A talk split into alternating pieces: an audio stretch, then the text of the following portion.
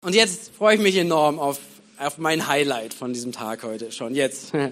Ein Highlight, nämlich wir haben äh, ja, Gäste, aber viel mehr Freunde im Haus, nämlich ähm, das Pastorenehepaar Katja und Tim Sukowski. Ihr dürft mal ganz kurz aufstehen, genau, damit ihr sie mal seht. Und genau, ihr dürft euch wieder setzen. Ich brauche noch einen Augenblick. Genau, ähm, Katja hat gestern äh, in der jungen Kirchearbeit eine Schulung mitgemacht, ein Seminar mitgemacht und gerade für unsere ganzen Mitarbeiter hinein investiert. Das ist so genial. Und ähm, mit Tim und Tim und Katja mit beiden verbindet mich schon ein langer, langer Weg. Wir sind gestern durchgegangen. Äh, ich glaube, wir sind länger im Reich Gottes zusammen unterwegs, als ich verheiratet bin. Das ist schon echt krass. Ja, aber wir sind 24 Jahre haben wir, äh, seitdem sind wir gemeinsam unterwegs, haben wir uns kennengelernt bei einem Tischtennis-Turnier in Kirchengebäude. so ausgestattet damals. Und ähm, das ist so ein Weg, wo, wo Gott uns zusammengeführt hat und wir durften enorm viel gemeinsam sehen, erleben, Reich Gottes bauen in Wuppertal, dann in Wunsdorf. Jetzt aus der Ferne geografisch, aber dennoch irgendwie vom Herzen verbunden. Und es ist so ein Vorrecht. Es ist so ein Vorrecht, ähm, hier und da habt ihr Tim Sokowski schon mal gehört, auch erlebt. Wir haben das Material von euch von Crossover, was uns echt dient, was so genial ist. Aber auch, ähm, wenn ich ein Leidenschaftsseminar mache, sage ich immer wieder irgendwann, dieser Typ, es gab so einen Typ, der mich genervt hat. Jedes Mal, wenn wir, wenn wir unterwegs waren zusammen, weil er immer gesagt hat, hey René, was ist denn dein Ziel, deine Vision für die nächsten fünf Jahre? Ich so, puh, keine Ahnung. Ja, lass mal drüber nachdenken, lass mal drüber sprechen, lass mal drüber beten. Es hat mein Leben immer und immer wieder herausgefordert und ich bin dir so dankbar dafür, ähm, dass du im Reich Gottes so unterwegs bist, dass du durchgegangen bist, auch durch vieles, durch Herausforderungen, durch Schwierigkeiten, dass ihr steht und kämpft fürs Reich Gottes und es ist so schön, dass ihr da seid. Ich genieße das total, ähm, auch Beziehung und Freundschaft und ich freue mich, dass du predigen darfst, einfach was auf deinem Herzen ist und vorweg nochmal, wir haben uns nicht abgesprochen über das Thema, aber ich glaube, ich habe es dann irgendwann gesehen, was er predigen wird. Und ich glaube, dass es für uns ist, dass wir das mitnehmen dürfen von ganzem Herzen. Tim, herzlich willkommen und diene uns.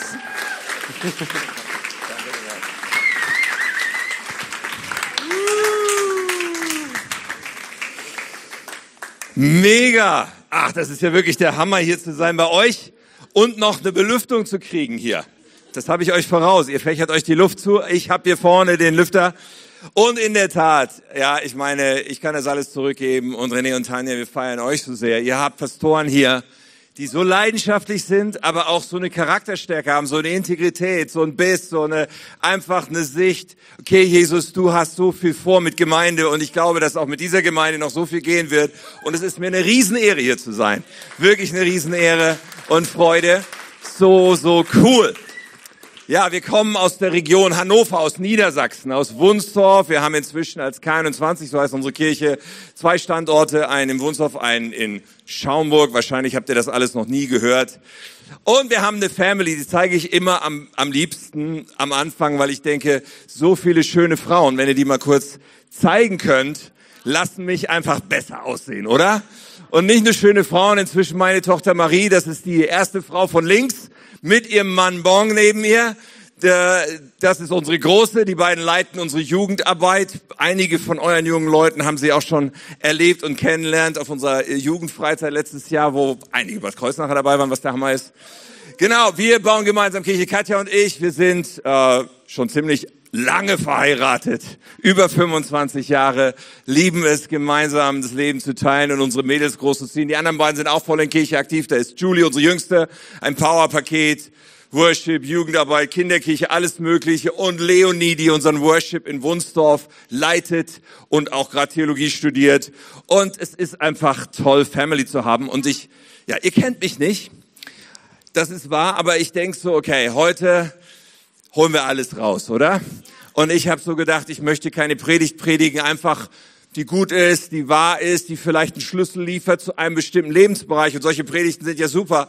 Aber das für, für, für, für meinen ersten Besuch bei euch, ich möchte gerne wie soll ich sagen, einen Generalschlüssel liefern. Ich möchte ein Lebensthema predigen. Ich möchte etwas zu euch bringen, wovon ich über Jahrzehnte so tief überzeugt bin. Etwas, wo René wahrscheinlich denkt, das habe ich schon ein paar Mal gehört von Tim über die letzten fast 25 Jahre, die wir gemeinsam unterwegs sind. Aber ich hoffe, ihr, seid ready dafür und das ist in Ordnung. Aber ich möchte etwas von, von meinen tiefsten Überzeugungen mit euch teilen. Und ich habe so zwei Bibelstellen quasi als Appetit hatten auf das Thema hin. Und dann verrate ich euch, wie die Predigt heißt. Und dann gehen wir auch rein nach einem kurzen Gebet. Die beiden Bibelstellen, die eine steht im Alten Testament in Sprüche 29 und der Vers 18. Und da steht, ohne Offenbarung, man könnte auch sagen, ohne Vision, da wird ein Volk zügellos. Ja, oder es, es, es, ja, es findet den Weg nicht. Es kommt auf Abwege doch wohl ihm, wenn, die, wenn es die Weisung beachtet. Also ohne Offenbarung, ohne Vision ist schlecht, könnte man auch sagen. Und Jesus sagt Folgendes in meinem zweiten Vers, den ich mitgebracht habe, in Johannes 10, Vers 10. Er sagt, ich bin gekommen. Also der Sohn Gottes wurde Mensch aus einem bestimmten Grund. Er hat gesagt, ich bin gekommen, um ihn, und gemeint sind wir Menschen, um ihnen das Leben in ganzer Fülle zu schenken. Was für ein Statement. Und meine Predigt heute ist überschrieben mit der Überschrift Das Wozu. Das Wozu. Himmlischer Vater, ich danke dir, weil wir wissen eins, oder wir wissen mehreres ganz sicher, wir wissen, dass du uns von Herzen liebst. Du hast uns geschaffen, du willst uns, jede einzelne Person, Herr, was für Stimmen auch manchmal in unserem Kopf sein mögen, dass wir uns selber nicht so annehmen können, aber du nimmst uns an. Du willst uns. Und das gilt jeden. Deine Liebe reicht hier für jede Person, die diese Stimme hört. Und wir wissen auch, du bist jetzt hier. Du willst zu uns reden. Und das ist so sehr mein Gebet, dass wir unser Herz weit aufkriegen und dass du durchkommst und zu uns sprichst. Ich habe nichts zu sagen heute Morgen, wenn du nicht redest. Aber ich glaube einfach, dass du irgendwie diese Worte benutzen wirst und dass du letztendlich in unseren Herzen das tun wirst und das Werk tun wirst, was du mit uns machen willst. Und dazu sagen wir ja. Und wir heißen dich willkommen, Heiliger Geist, für dein Werk an uns. Amen. Okay, ich habe eine kleine gedankliche Übung für dich. Du musst jetzt gleich nicht aufspringen und äh, laut antworten, nur in dir selbst. Aber stell dir vor, jemand kommt zu dir und stellt dir eine Frage. Eine Person kommt zu dir und sagt, machst du mit? Wir wollen Dreck in Säcke schaufeln. Also ich würde so sagen, klingt super, aber ich glaube, ich habe was anderes vor aber ich bin noch nicht fertig. Dann kommt eine andere Person zu dir und sagt, machst du mit? Wir wollen das Leben der Menschen in dieser Stadt vor der Katastrophe retten. Und das Szenario, was ich in meinem Kopf habe bei diesen beiden Fragen, ist genau das gleiche. Es ist das Szenario, dass eine Flut kommt und ein Sandsackdamm gebaut werden muss. Die beiden Fragen meinen eigentlich genau das Gleiche, doch die Fragen sind sehr unterschiedlich. Die Fragen unterscheiden sich in einem ganz wesentlichen Punkt bei Machst du mit, Dreck in Säcke schaufeln, denke ich so, ach, wäre schön, wenn das ein anderer tut. Aber die zweite Frage unterscheidet sich durch Vision. Sie erklärt das, wozu. Sie erklärt, warum soll ich mir die Hände schmutzig machen? Leben retten, eine Stadt retten. Okay, ich bin dabei. Ich habe übrigens meinen Ersatzdienst, ich war nicht bei, bei der Bundeswehr, ich war beim Technischen Hilfswerk. Und tatsächlich sind das die Leute, die Sandsäcke füllen und aufschichten bei Fluten. So, ich habe also äh, äh, das auch schon erlebt. Und ich kann nur sagen, Vision macht einen riesigen Unterschied. Wenn ich verstehe, wozu, macht es einen riesigen Unterschied. Und es, jemand hat mal gesagt, Vision ist das Bild der Zukunft, was Leidenschaft in uns erzeugt. Und ich weiß nicht, wie es dir geht. Ich finde es immer super, wenn Menschen Leidenschaft haben. Bin ich direkt inspiriert. Ja, ich hatte mal einen Freund, der hat für den Ironman auf Hawaii trainiert und auch dann später teilgenommen und auch gar nicht mal so schlecht durchs Ziel gekommen. Und ich habe ihn monatelang beobachtet, wie er trainiert hat für diesen Ironman. Und ich dachte, irgendwie hat er einen Dachschaden, aber die Leidenschaft ist faszinierend. Oder? Für mich wäre es nichts, aber man, der hatte eine Leidenschaft. Oder so ein Schauspieler, der sich so in eine Rolle reinversetzt, die er spielen soll, dass er sogar 30 Kilo zunimmt vorher und dann die Rolle spielt und dann wieder 30 Kilo abnimmt. Und ich denk so 30 Kilo zunehmen, kein Problem. Aber 30 Kilo wieder abnehmen, oha, das wäre schön. Also, verstehst du, Leidenschaft macht so einen riesen Unterschied. Es ist so der Hammer, wenn Menschen leidenschaftlich sind. Und ich möchte dich einfach fragen, hast du Leidenschaft? Hast du Antrieb? Hast du Drive in deinem Leben? Wofür hast du Leidenschaft?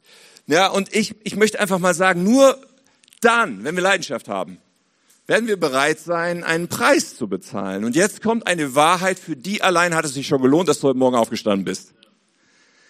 Und die Wahrheit lautet folgendermaßen, nichts im Leben, was wirklich wertvoll ist, nichts, was im Leben wirklich erstrebenswert ist, ist ohne einen Preis zu haben.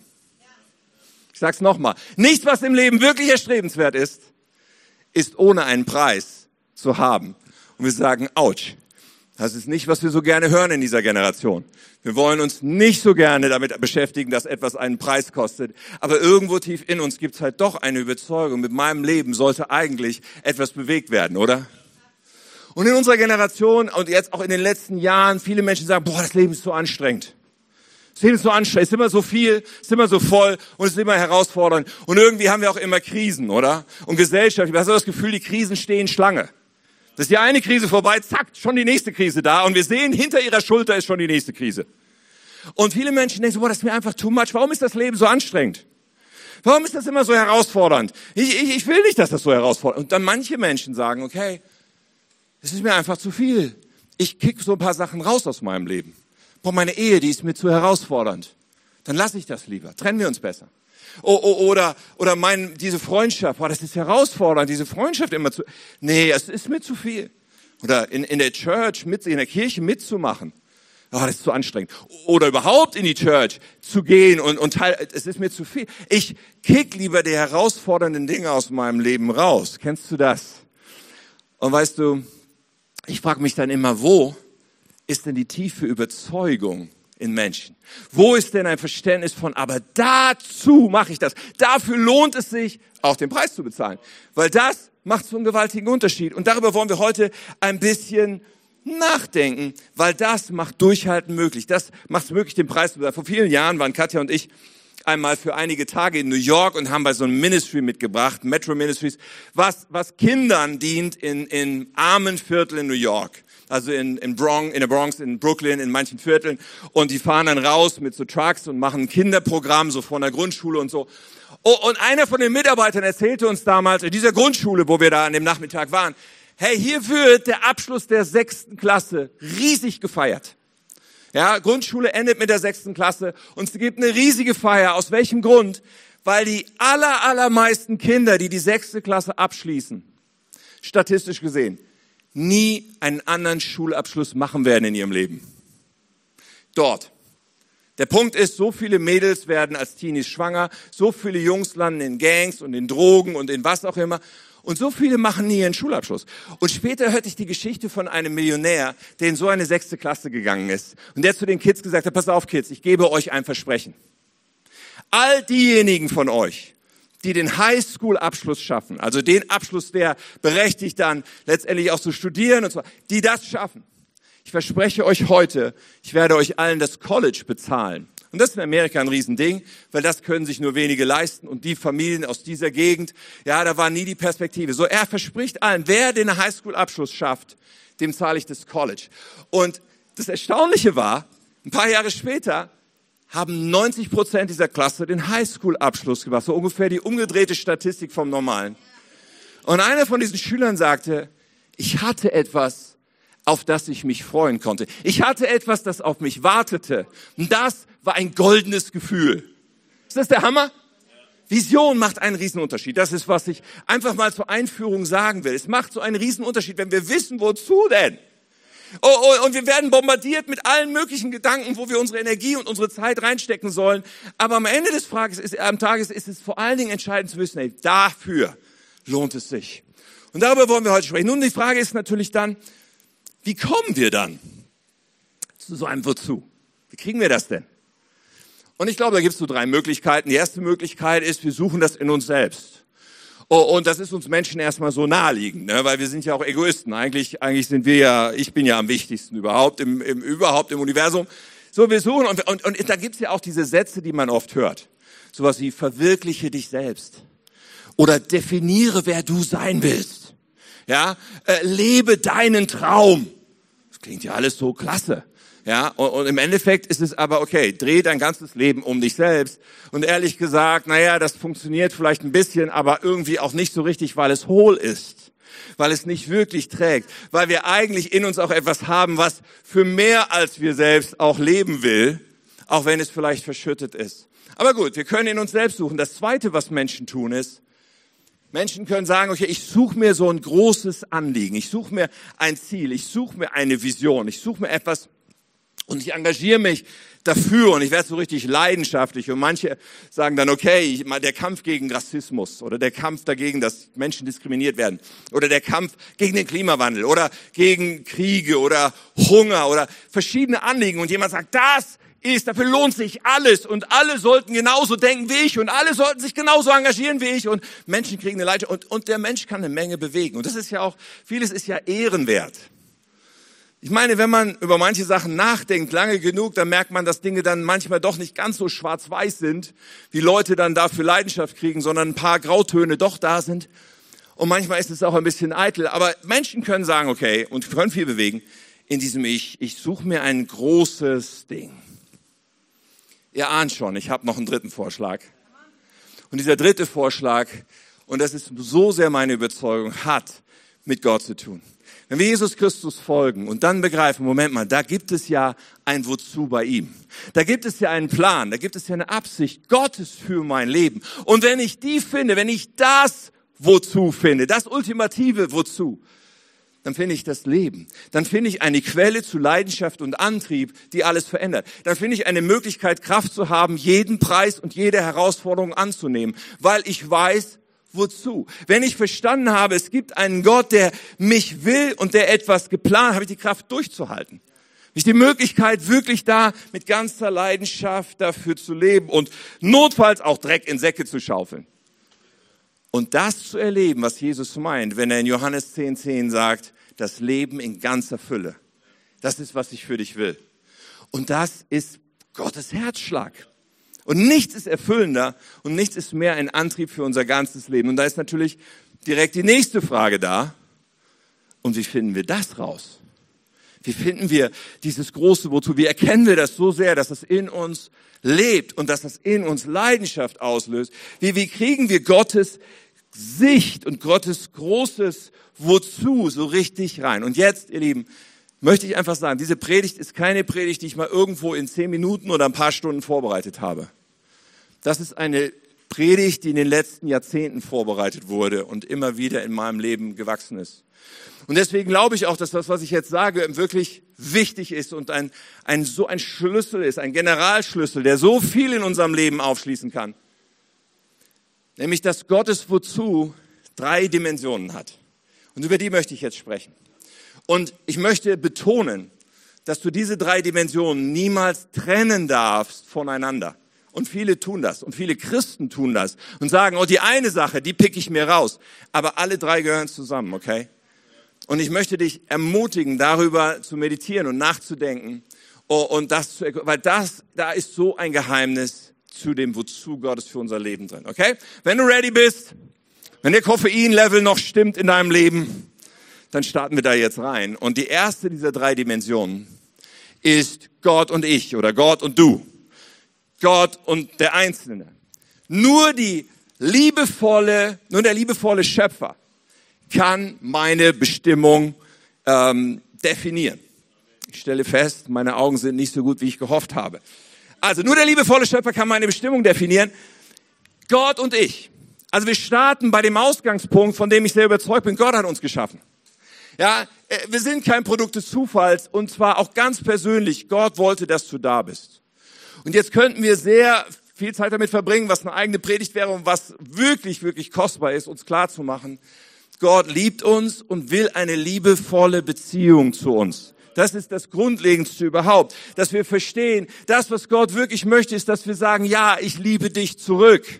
Ja, dass, dass wir sagen, ich möchte diese Liebe Gottes erwidern, die er zu mir hat. So, das wäre ein Riesenthema. Ich, ich, ich will das nur einfach mal gerade hier in den Raum stellen und sagen, okay, das ist wirklich absolut zentral. Mir geht's heute natürlich sehr stark um das, wozu soll ich leben oh, und, und wie kriege ich das raus. Und da möchte ich darauf schauen, dass wir einen Schöpfer haben, der von Anfang an einen Plan hatte. Der von Anfang an, als er dich geschaffen hat, einen Gedanken hatte für dein Leben. Einzigartig, als er dich gemacht hat. David drückt das in einem, der König David aus dem Alten Testament drückt das in einem Psalm sehr, sehr poetisch aus, sehr bekannter Psalm 139. Ich lese ein paar Verse daraus, wo das so toll formuliert ist. Er sagt folgendes, du, er betet zu Gott, du hast alles in mir geschaffen.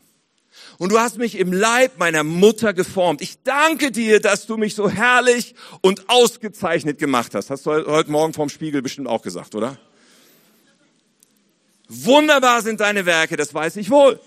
Du hast zugesehen, wie ich im Verborgenen gestaltet wurde. Jetzt hörst, ja, jetzt geht's hier wirklich um, um den absoluten Anfang dieses Lebens. Im Verborgenen gestaltet, wie ich gebildet wurde im Dunkel des Mutterleibes. Du hast mich gesehen, bevor ich geboren war. Und dann nicht, nicht nur das. Dann sagt er, jeder Tag meines Lebens war in deinem Buch geschrieben. Jeder Augenblick stand fest, noch bevor der erste Tag begann. Wie kostbar sind deine Gedanken über mich, Gott. Es sind unendlich viele. Und das ist krass. Da müssen wir mal ganz kurz ein bisschen nachdenken, oder? Da kommen so leichte Rauchwolken aus unserem Kopf, wenn wir uns das überlegen. Jeder Tag, jeder Augenblick, Moment mal, alles, was mir passiert. Stopp, stopp, stopp, stopp. Wir müssen eins verstehen. Das, was Gott geplant hat, ist kein Automatismus für unser Leben. Nach dem Motto, egal was wir tun, das passiert ja sowieso. Es ist Schicksal, es ist Karma, Gott hat's geplant. Nein, nein, wir müssen eins verstehen. Dieser Gott, der dich geschaffen hat, dieser Gott, der dich liebt, hat dir eine freie Entscheidung gegeben. Zu sagen, ich will, dass dieser Plan, den Gott hatte, dieser, diese Gedanken, die Gott hat, dass die sich verwirklichen. Denn unser Auslieferungszustand ist anders. Unser Auslieferungszustand ist, ich mich meiner mir. Unser Auslieferungszustand ist, ich bin der Herr meines eigenen Lebens. Ich mache, was ich will. Ich entscheide, was ich gut finde und was ich schlecht finde. So sind wir unterwegs. Aber diese Liebe Gottes, sie ist wie ein großes Fragezeichen in deine Richtung. Möchtest du auch Ja sagen? Möchtest du das erwidern? Und was nötig ist, ist, dass wir sagen, okay, ich vertraue dir mein ganzes Leben an. Ich meine, eigentlich der Schöpfer hätte sowieso jedes Recht an unserem Leben. Dass er uns die freie Wahl lässt, ist schon mindblowing. Dass er uns überhaupt entscheiden lässt, ist verrückt. Oder wirkt verrückt. Aber er möchte Liebe von uns. Und das geht nur mit einer freien Entscheidung. So, wir können uns entscheiden, ich vertraue dir mein Leben an. Und ich sage jetzt nicht länger mein Leben und meine Pläne und meine Gedanken, sondern deine Pläne, deine Gedanken. Danach strecke ich mich aus. Ich fange an, dir nachzufolgen, Jesus Christus. Und das ist, wozu Jesus Christus einlädt, dass wir ihm nachfolgen und dass wir immer mehr entdecken, so wie er ist und immer mehr entdecken, was er für uns geplant hat. Und Jesus spricht über Nachfolge und er verwendet diese Worte. Er sagt es so in Matthäus 16, 24. Er sagt zu seinen Jüngern, wer von euch mir nachfolgen will, wer von euch mir nachfolgen will, muss sich selbst, also dieses, ich lebe mein Leben und meine Vorstellung und mein, er muss sich selbst verleugnen und sein Kreuz auf sich nehmen und mir nachfolgen. Wer versucht, sein Leben, das, was wir selber geplant haben und wie wir es uns selber vorstellen, wer versucht, es zu behalten, Jesus sagt, er wird es verlieren. Und dann sagt er, wer aber sein Leben für mich aufgibt, wird das wahre Leben finden. Hier ist es wieder. Hier sagt er das wahre Leben. Das Leben in Fülle haben wir vorhin gelesen. Das zu finden bedeutet, ich muss erst mal sagen, Wer sitzt auf dem Thron meines Lebens? Wer ist mein König? Bin ich das selber? Bilde ich mir ein, ich könnte alles bestimmen? Oder sage ich nein, Jesus Christus? Für jeden Bereich unseres Lebens. Und ich weiß, das ist herausfordernd. Ich weiß, das ist steil. Vielleicht für manchen hier, oh, da fällt mir ja gleich so manches in meinem Leben ein, was damit nicht kompatibel ist. Was ich nämlich so mache, wie ich das für richtig halte und nicht mir vorschreiben lasse von Gott. Aber genau darum geht's. Diese Dimension, Gott und ich, Gott und du, sie muss zuerst geklärt sein und sie klärt sich vor allem auf der Basis, dass wir Ja sagen zur Herrschaft Gottes. Die Grundlage nochmal ist die Liebe Gottes. Wenn wir die Liebe Gottes erkannt haben, dann wird es auch leicht zu sagen, sei mein Herr. Wenn wir begriffen haben, dass er das Beste für uns will, weil er uns liebt. Johannes schreibt, wir haben erkannt, wie sehr Gott uns liebt und wir glauben an seine Liebe. Gott ist Liebe. Und wer in der Liebe lebt, der lebt in Gott und Gott lebt in ihm. Wer lebt in dieser Liebe? Ja, der Ja sagt und sagt, ja, ich will in deiner Liebe leben und ich will mich von dir prägen lassen und ich will, dass du mein Herr bist. Aber Gott ist Liebe und dann wird es einfach. Und wenn wir diese Entscheidung treffen, dann werden wir frei. Das ist eine wahre Freiheit. Das ist der Beginn von wahrem Leben und von Leben in Fülle. Ich habe 19 Jahre gelebt, ohne es begriffen zu haben. Ich habe mich erst mit 19 entschieden zu diesem Schritt. Und ich war als Jugendlicher, äh, ich war Atheist, ganz bewusst. Und jeden Christen, den ich getroffen habe, habe ich gesagt, du spinnst mit deinem Jesus. Ja, und dann habe ich so in den letzten zwei Jahren, bevor ich selber diesen Schritt gegangen bin, habe ich einige Christen kennengelernt, wo ich irgendwie auch ganz oft gesagt habe, ihr spinnt mit eurem Jesus. Und dann habe ich aber auch gedacht, also irgendwas ist schon special in deren Leben. Irgendwas lässt mich da nicht los. Und dann habe ich das erste Mal gebetet und jetzt schnall dich an. Es war ein überhaupt nicht glaubensvolles Gebet, denn es ging so los. Jesus, ich weiß nicht, ob es dich gibt. Hammergebet, oder? Jesus, ich weiß nicht, ob es dich gibt. Aber der zweite Teil, auf den kam es an. Ich habe dann gesagt, aber wenn es dich gibt, gehöre ich dir. Und das, ich hatte so unfassbar viel noch nicht verstanden. Aber die eine Sache, die war mir irgendwie klar.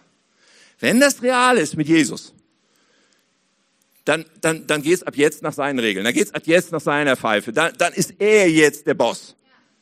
Und von da an habe ich begonnen, Gott zu erleben. Und von da an habe ich begonnen, ihn Stück für Stück zu begreifen, dass die Pläne Gottes immer die besten sind, dass die Absichten Gottes immer die besten sind und dass wir nichts Besseres tun können, als ihm zu vertrauen. So Gott und ich, das ist die erste Dimension, die ist so wichtig, aber jetzt bitte, bitte hör mich nicht trennen von Dimension zwei und dann auch nicht von drei. Die zweite Dimension ist Gott und die Welt. Jetzt wird es ein bisschen challenging, ein bisschen herausfordernd. Nur, also Gottes Herzschlag und Gottes großer übergeordneter Plan. Wir müssen eins begreifen, das ist ziemlich hart für unsere individualistisch geprägte Seele. Weil wir denken so, ich bin doch der Mittelpunkt und jetzt Gottes Plan für mich und Gott und ich, das doch, das reicht doch. Aber aus Gottes Perspektive ist das ein bisschen anders. Gottes Perspektive endet nicht dabei, dass es dir und mir gut geht, so einzeln. So nach dem Motto, wenn ich, ja, ich habe eine schöne Frau, ein Haus und Kinder und alles gut und ein Auto, mir geht's gut und das ist doch, worum Gott sich drehen sollte, oder? Und wenn mal irgendwas nicht stimmt, bitte Gott, dann fix das jetzt sofort. Und ich möchte eins ganz deutlich sagen. Zum Wesen Gottes gehört, er ist Gönnung. So will ich das mal ausdrücken. Er gönnt uns Gutes. Er segnet uns gerne. Er freut sich, wenn wir was Schönes haben. Er will auch nicht, dass wir krank sind. Es ist, all, das ist alles, alles gehört dazu. Aber, aber, es ist halt nicht die Nummer eins Priorität, wo Gott den ganzen Tag drüber nachdenkt, dass es uns vor allen Dingen gut gehen muss. Sondern das, was Gottes Nummer eins Herzschlag ist, ist, dass so viele Menschen ihn noch nicht kennen. Ist, dass da so viele Menschen verloren sind. Verloren, das bedeutet für Gott, Gott sieht Menschen an wie Kinder eines liebevollen Vaters, die aber von zu Hause weggelaufen sind. Paulus schreibt an Timotheus, er sagt, Gott möchte, dass jeder, jeder Mensch gerettet wird und die Wahrheit erkennt. Oder Jesus sagt so, und er spricht über sich selbst, wenn er vom Menschensohn spricht. Er, er macht eine Aussage über sich selbst. Er sagt, der Menschensohn ist gekommen. Also Jesus sagt, ich bin gekommen sozusagen, um Verlorene zu suchen und zu retten. Das, das ist der Herzschlag. Und wenn wir nicht irgendwie uns darauf einlassen, wenn wir nicht begreifen, okay, das, was, was du mit meinem Leben tun möchtest, ist irgendwie verwoben, ist irgendwie ein Teil von einem größeren Bild. Und dieses größere Bild hat mit deinem Herzen zu. Wenn ich mich nicht einlasse auf die Leidenschaft Gottes für Menschen, die ihn nicht kennen, dann werde ich wahrscheinlich am großen Wozu vorbeilaufen. Und dann kann ich noch so viel Worship machen oder noch so viel irgendwie meine persönliche Beziehung zu Jesus pflegen und das ist ja alles super, tu das, aber wir dürfen nicht aus dem Blick lassen, dass Jesus diese Leidenschaft hat für Menschen, die ihn noch nicht kennen. Dass er uns auch gebrauchen möchte dafür, dass Menschen ihn kennenlernen. Seine Agenda ist unverändert. Ich habe schon ein paar Mal gesagt heute, die Agenda von Jesus. Es gibt noch so ein Statement und das sagt er seinen Jüngern direkt am Anfang, in Matthäus 4. Er sagt, kommt und folgt mir nach. Und was sagt er dann? Ich will euch zeigen, wie man Menschen fischt. Das war ein Bild, was die Jünger verstehen konnten, denn die Leute, zu denen er da sprach, da waren einige Fischer. Und die wussten, er meint jetzt auch nicht, einer angelt und holt irgendwie einen Fisch raus, sondern für die war Fischen, war Teamsport, viele zusammen, viele beteiligt. Und Jesus sagt, das ist meine Agenda. Moment mal, du hast gesagt, Leben in Fülle ist die Agenda von Jesus. Du hast gesagt, irgendwie äh, äh, gekommen zu suchen und zu retten, die Verlorenen. Äh, jetzt Menschen, was ist die Agenda von Jesus? Ja, ja, alles. Weil es ist alles eins und es kommt gleich noch eins, was genauso da eins davon ist. Die Agenda von Jesus ist, uns zu Menschenfischern zu machen. Wenn du also das große Wozu, das, wo ein Antrieb ist, wo eine Leidenschaft ist, bis zum Ende unserer Tage finden willst, dann darfst du dich davon nicht verschließen, darfst du es nicht ausklammern, weil das ist die Leidenschaft Gottes. So viele Christen kann man das aussagen, Gott, bitte segne mich. Und Gott segne gerne. Nochmal, aber er möchte unser Herz erweitern. Er möchte unser Herz zu einem Teil von seinem Herzen machen. Paulus hatte das begriffen und ich liebe diese Leidenschaft, mit der Paulus das ausdrückt. Und wir lesen es in der Apostelgeschichte, wo er einmal spricht zu, zu, zu Christen in Ephesus, zu Leuten dort. Er sagt zu ihnen, mein Leben ist mir nicht der Rede wert. Er sagt nicht, wo ist mein Haus, mein Auto, meine Frau, mein Wohlbefinden. Er sagt, mein Leben ist mir nicht der Rede wert.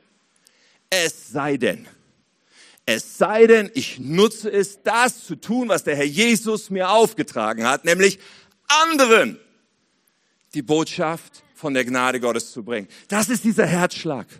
Und das ist etwas, was unser Herz ergreifen darf und will, natürlicherweise nicht automatisch tut. Wir dürfen immer wieder uns ausstrecken und sagen, jawohl, ich will mich dafür öffnen.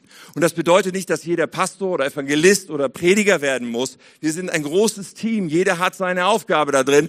Aber das Herz ist Jesus. Wir wollen gemeinsam so viele Menschen wie möglich mit dir bekannt machen. Gemeinsam so viele Menschen wie möglich mit deiner Liebe irgendwie zusammenbringen. Damit sie auch das große Wozu kennenlernen und das Leben in Fülle. Alright. Zwei Dimensionen haben wir schon. Gott und ich und Gott und die Welt. Und die dritte Sache, ihr Lieben, die darf man nicht trennen, okay? Und das ist Gott und die Kirche. Ich freue mich über euren Enthusiasmus. Ich sage nochmal, Gott und die Kirche. Okay.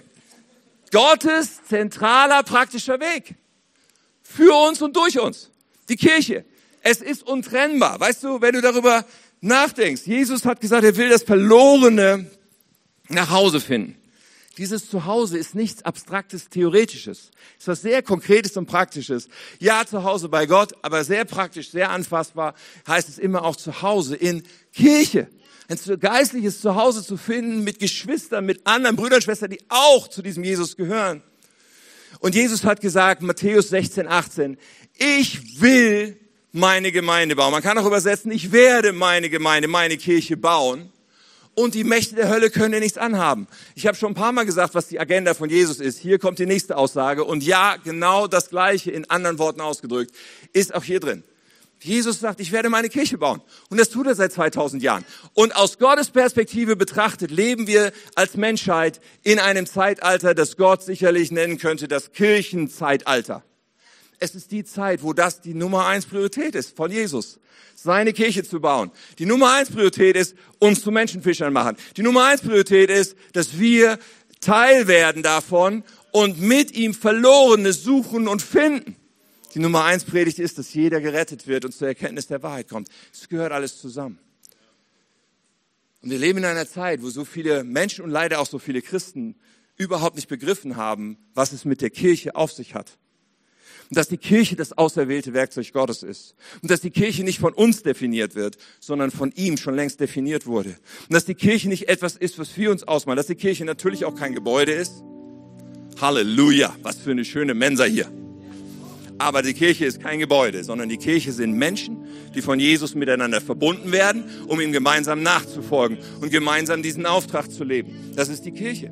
Und die Kirche ist nichts Nebulöses, Weltweites. So manche Christen sagen, oh, ich bin Teil der weltweiten Kirche von Jesus.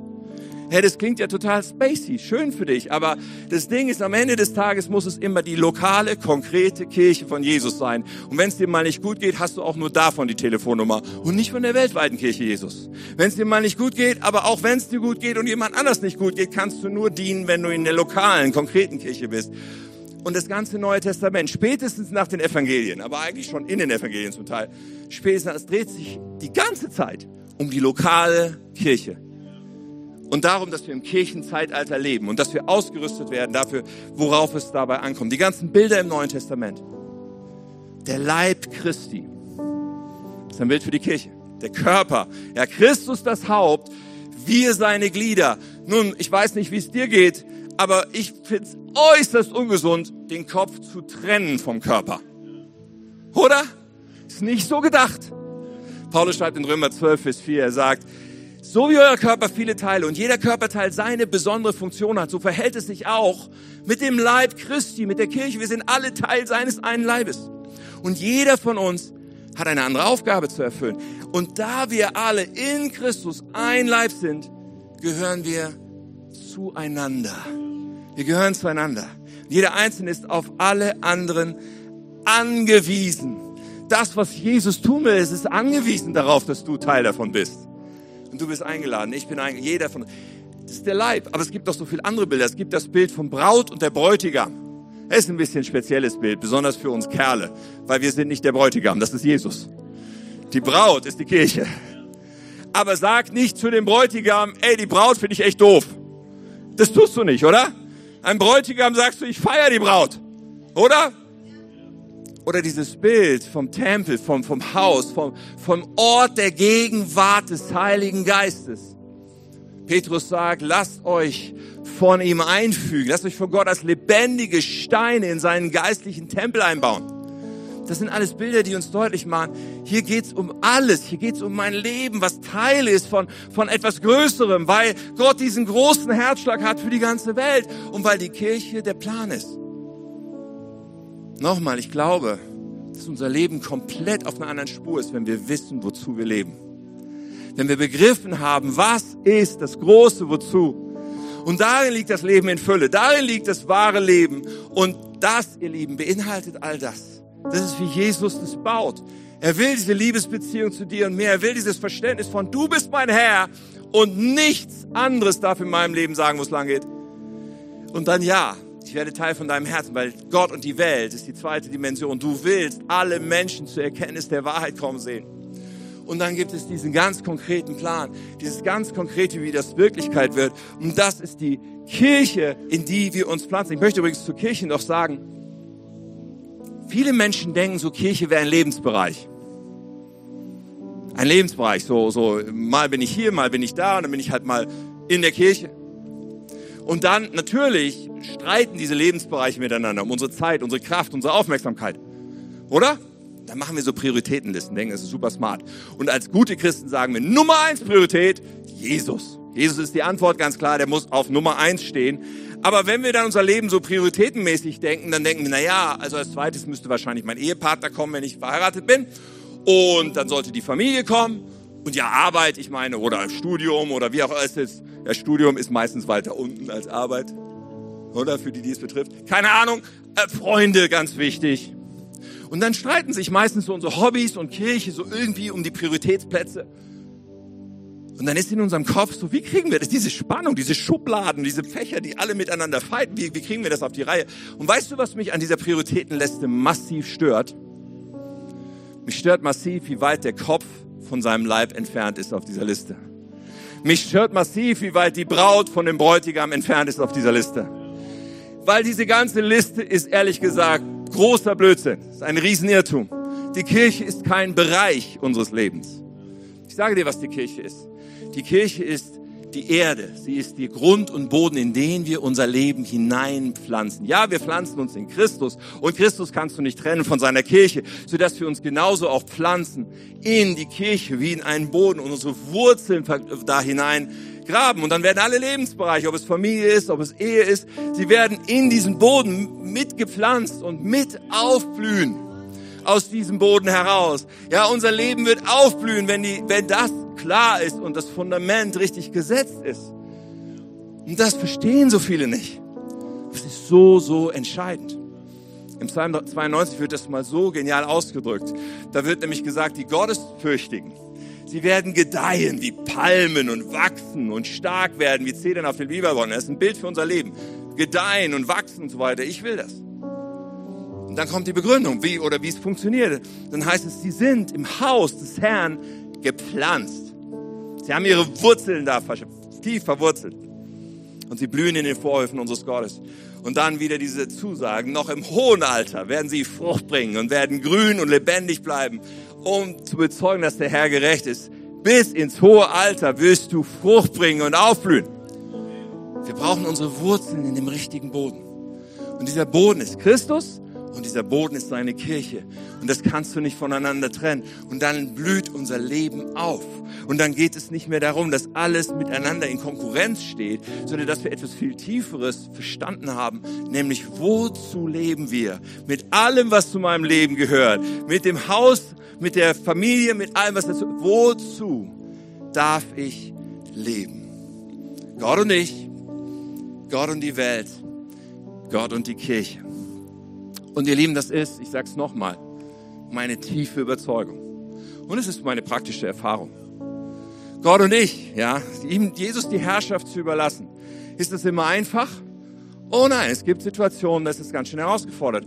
Wenn ich daran denke, zum Beispiel eine Situation, wo Katja und ich frisch verheiratet waren und Katja bekommt die Diagnose, sie werden nie Kinder bekommen können. Sie haben jahrelang diese chronische Unterleibsentzündung gehabt, sie werden nie schwanger werden dann denkst du, okay, das war nicht der Plan. Und ich dachte, es wäre auch nicht Gottes Plan. Und ich weiß noch genau, wie wir diesen Spaziergang gemacht haben und wie wir gelaufen sind und uns darüber unterhalten haben, was, was bedeutet das jetzt für uns? Und wo wir einfach an irgendeinem Punkt, an so einer Lichtung stehen geblieben sind und gesagt haben, so, wir werden jetzt beten und Gott ausdrücken, dass egal, ob wir Kinder bekommen oder ob wir keine Kinder bekommen, dass wir ihm gehören, dass wir ihm dienen, dass er unser Herr ist, dass wir ihm vertrauen mit allem. Das ist das Beste, was man tun kann. Und solche Momente gibt es. Und solche Momente, wo es sich anfühlt, als müsstest du alles, was in dir schreit, aufgeben, um diese Entscheidung zu treffen. Und trotzdem ist es die beste Entscheidung. Ja, heute kann man sagen, ihr habt doch drei tolle Kinder. Also, ja, Gott hat Wunder getan, in der Tat. Aber das wusste ich ja in dem Moment nicht. Und diese Momente kommen, wo es getestet wird, vertraue ich Gott wirklich, dass er das Beste hat für mich? Oder oder Gott und die Welt. Ja, Menschen von Jesus erzählen, das kommt nicht immer gut an. Oh, da sind ja Risiken. Ich könnte ja in meiner Arbeitsstelle plötzlich als der Depp dastehen. Stimmt. Ich kann dir auch nicht versprechen, dass es nicht so sein wird. Aber beteiligt zu sein, wenn Menschen ihre Schritte auf Gott hin machen und beteiligt sogar zu sein, wenn Menschen vielleicht an einem Punkt sagen, Jesus, ich vertraue dir mein ganzes Leben an, ist das Beste, was es gibt. Und dann Gott und die Kirche.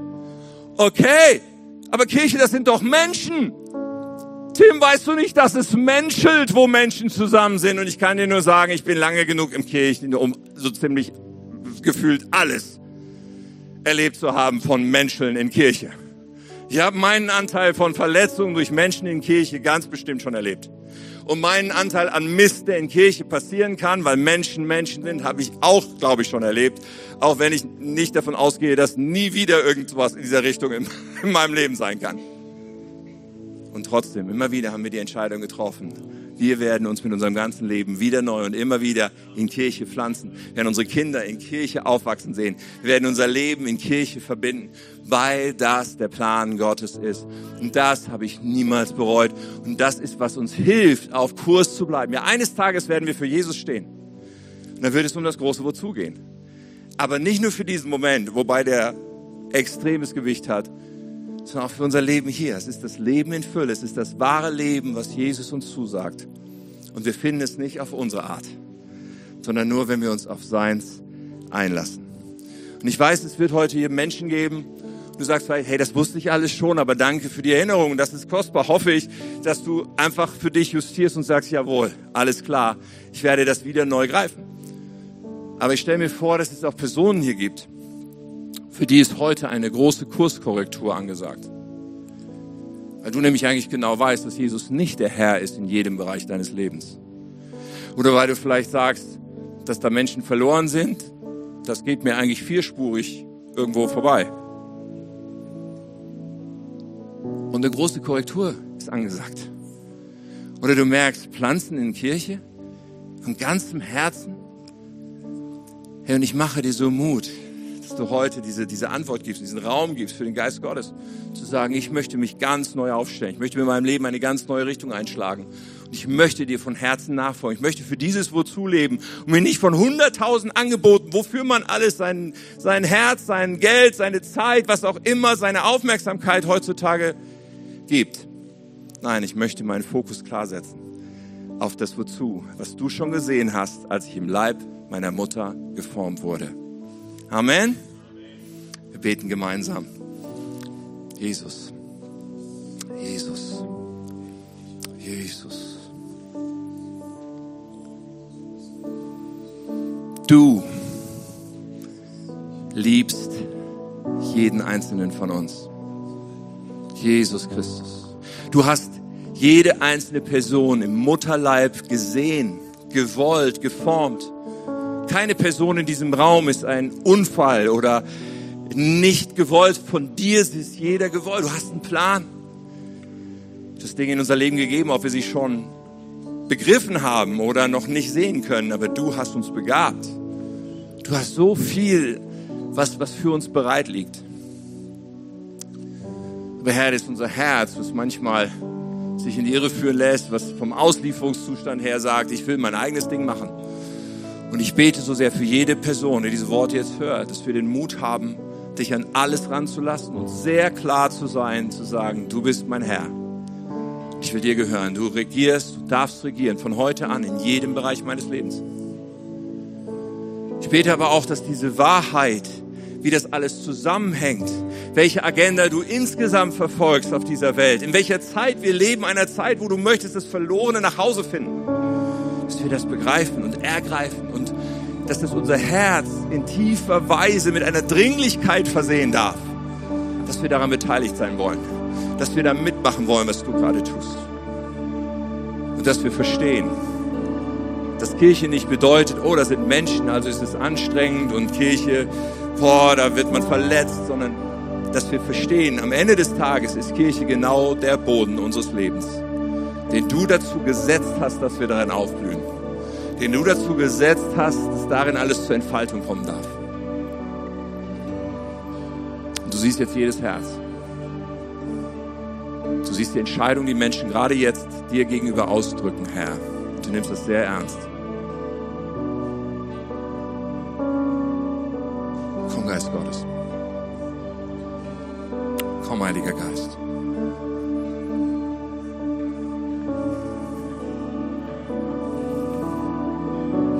Personen und dein Leben findet so ein Kampf statt. Weil Jesus so viel Gutes mit dir tun möchte. Es einen Feind gibt, der dir alle möglichen Angebote macht, die dich immer wieder locken. Um dich aber letztlich nur davon abzuhalten, wofür du eigentlich auf diesem Planeten bist. Doch in deinen Worten, in deinem Bekenntnis liegt die Kraft, dass die Weichen gestellt werden. In dem Bekenntnis von Jesus Christus, du bist mein Herr und ich will nur deinen Willen tun. Jesus Christus, du bist mein Leben und ich will nur dir nachfolgen. Ich will mich pflanzen und hingeben an dich und an deine Kirche und an deinen Auftrag mit uns. In deinen Worten liegt die Kraft. Mach das so klar in deinem Leben.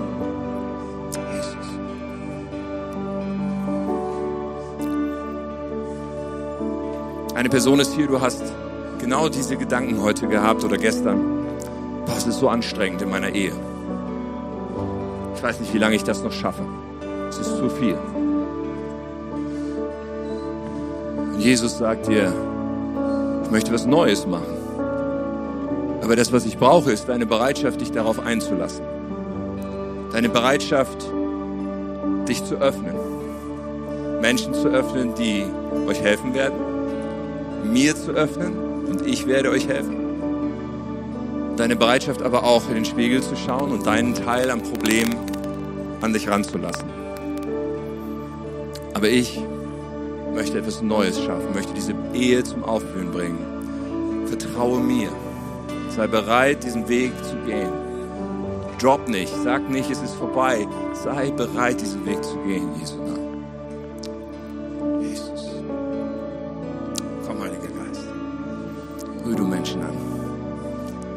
Wir am allermeisten brauchen, das bist du. Das ist alles, was wir brauchen. Und wenn wir so im Gebet sind, möchte ich noch eine Frage stellen. Das ist diese ganz grundlegende Frage. Kennst du Jesus? Ich habe über diese Liebesbeziehung gesprochen, darüber, dass wir eine Entscheidung, eine freie Entscheidung haben. Darüber, dass wir sagen, Jesus, ich mach dich zum Herrn meines Lebens. Damit machen wir ihn übrigens auch zum Retter unseres Lebens. Er ist gekommen und am Kreuz gestorben für alles, was uns von Gott trennt, um einen Preis zu bezahlen, den wir verdient hätten zu bezahlen, eine Strafe, die wir verdient hätten zu tragen.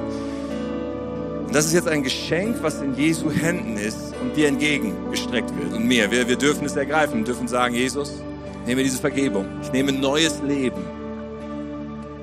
Aber ich mache auch deutlich, du bist mein Herr, ich gehöre dir. Wenn du heute hier bist und merkst, diese, diese Klarheit, dass ich in dieser täglichen Beziehung mit Jesus, in diesem Vertrauen auf ihn leben will, diese Klarheit habe ich noch nie hergestellt. Vielleicht hast du gedacht, ich bin doch Christ und eigentlich schon immer oder irgendwas, aber ganz klar zu sagen, Jesus, du bist der Herr meines ganzen Lebens. Von heute an für immer folge ich dir nach. Die fehlt dir. So, ich mache uns allen Mut, dass wir die Augen gerade jetzt mal schließen, aber ich möchte diejenigen, die jetzt angesprochen sind, sagen, heute ist dein Tag. Heute ist der Tag. Jesus ist dir näher als die Luft, die du atmest. Er möchte, dass du ihm heute sagst, jawohl, ich gehöre dir. Wenn du das tun willst, dann biete ich an, gleich ein Gebet zu beten. Von hier vorne, du brauchst deinen Platz nicht zu verlassen, aber ein Gebet, was du dir leihen kannst, um das auszudrücken. Bevor wir das tun, noch eine kleine Sache, die aber eine große ist möchte ich bitten, dass du Jesus mal deine Hand entgegenstreckst. Während die Augen geschlossen sind, um Privatsphäre zu geben, aber deine Hand entgegenstreckst und sagst, jawohl, das ist heute meine Entscheidung. Und eine Hand ist immer was anderes als nur ein kurzer Gedanke im Kopf. Ich mache dir Mut, dass du das äußerlich klar machst. Für dich selbst, für das, was du nächste Woche und nächstes Jahr weißt. Ich habe mich entschieden. Jesus gehört mein Leben. Dann streck mal deine Hand aus. Dankeschön, Dankeschön, Dankeschön, Dankeschön, Dankeschön. So viele Hände. So gut. So eine Freude die Jesus hat über jeden Einzelnen, der von Herzen sagt, ich will dir gehören. So gut. Und jetzt beten wir zusammen und ihr dürft alle mitbeten und dieses Gebet mitformulieren, Jesus unser Leben zu geben. Wir beten zusammen. Lieber Jesus, ich komme jetzt zu dir, weil ich dir mein ganzes Leben geben will. Sei du mein Herr und sei du mein Retter. Vergib mir meine Schuld. Räum alles weg, was mich von Gott trennt und mach mich zu einem Kind Gottes. Erfüll mich mit dem Heiligen Geist. Danke, dass du mich so sehr liebst. Du nimmst mich an. Ich gehöre zu dir. Ich bin ein Kind Gottes. Von heute und für immer folge ich dir nach. Amen. Amen. Lass uns mal einen riesen Applaus geben und Gott nochmal die Ehre geben.